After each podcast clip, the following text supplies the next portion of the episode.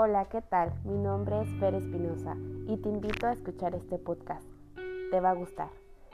¿Cuánto te quieres? ¿Te lo has preguntado? ¿Sí? ¿Cuántas veces en este año te has preguntado cuánto me quiero? ¿Te quieres mucho? ¿Poco? ¿Nada? ¿Qué es querer? Es una pregunta bastante compleja para algunos o bastante fácil para otros, dependiendo egos, dependiendo autoestima, dependiendo del amor propio. Es una pregunta que todos los seres humanos nos tenemos que hacer día a día. Lamentablemente no todos nos lo preguntamos día a día. Este quise iniciar este podcast porque es una pregunta que a lo largo de estos meses me he estado haciendo bastante. ¿Cuánto me quiero? Y que te invito a que tú también te la hagas. Vamos a analizarlo primero. ¿Cuánto te quieres?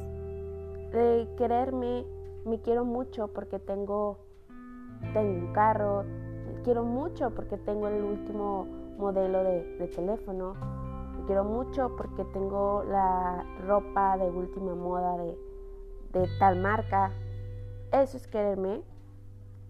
¿Eso registra la cantidad de cuánto me quiero? No, la respuesta es no. Las cosas materiales que tenemos, todos los seres humanos, no miden cuánto es el amor propio que nos queremos. Así puede tener una persona tener el carro más lujoso que pudiera tener de cualquier marca y no quiere decir que se quiere demasiado que tiene un gran amor propio. Las cosas materiales, los objetos, no lo miden, realmente no lo miden. ¿Cuánto o cómo saber cuánto me quiero? Creo que la salud de cada de las personas, cuánto nos cuidamos, cuánto nos respetamos, cuánto nos valoramos, creo que debemos de empezar por ahí. La salud mental y física es muy importante y si tenemos un control de ellas, es muy importante saber cuánto amor hay entre nosotros. La salud física es, pues se puede decir que la más notable.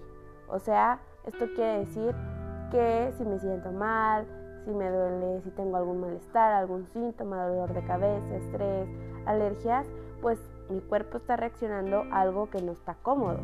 Evidentemente lo está haciendo notar.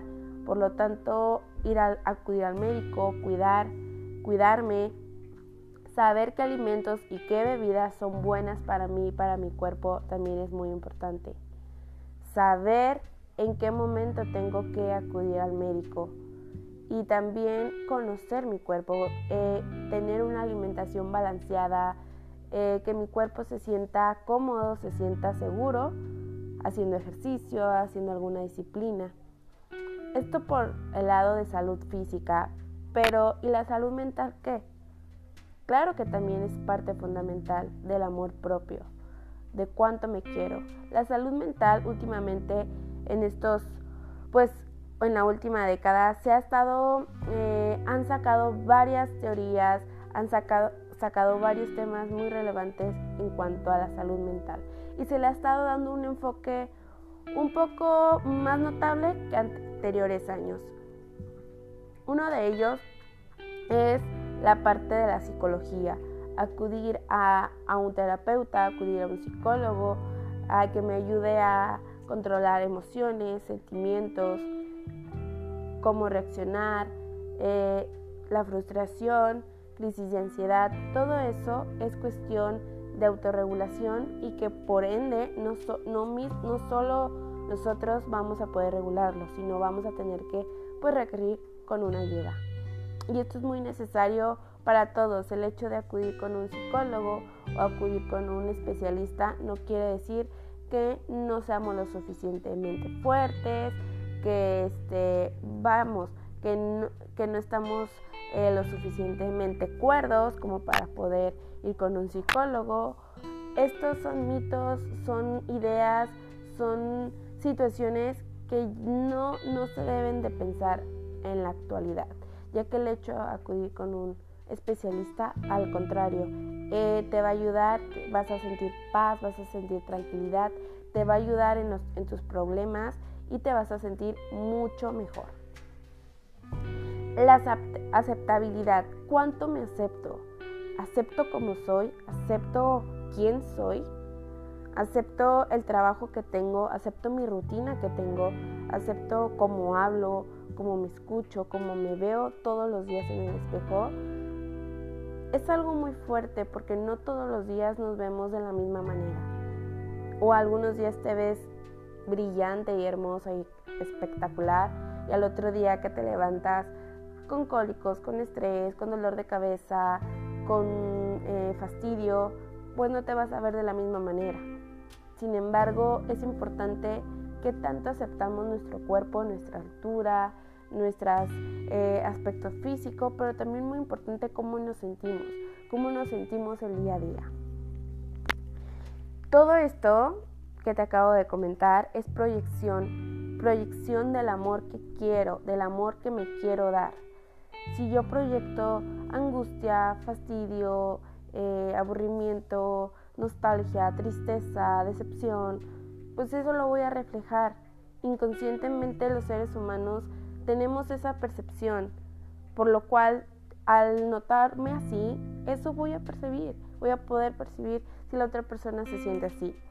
Es muy importante proyectar lo que queremos y lo que realmente nos queremos sentir dentro de nosotros, porque no, no vamos a poder proyectar algo espectacular cuando desde adentro no lo estamos sintiendo. ¿Qué haces para quererte mucho? ¿Qué haces para quererte? Yo acabo de comentar algunos puntos importantes que tienen que ver con el quererme. Pero tú qué haces? Puede que hagas ejercicio, puede que te guste mucho el baile y hagas baile, puede que, pintes y te guste mucho pintar, puede que te guste eh, convivir, salir con amigos, socializar, que te guste mucho la literatura, eh, la cinematografía, ir al cine, etcétera. Hay muchas cosas que tenemos que hacer para querernos nosotros mismos, ya que son gustos o son, son eh, decisiones y son opciones que nosotros mismos nos podemos dar. Muy importante preguntarnos eso, ¿qué hacer para querernos mucho? Y actualmente, ¿cuánto te quieres tú?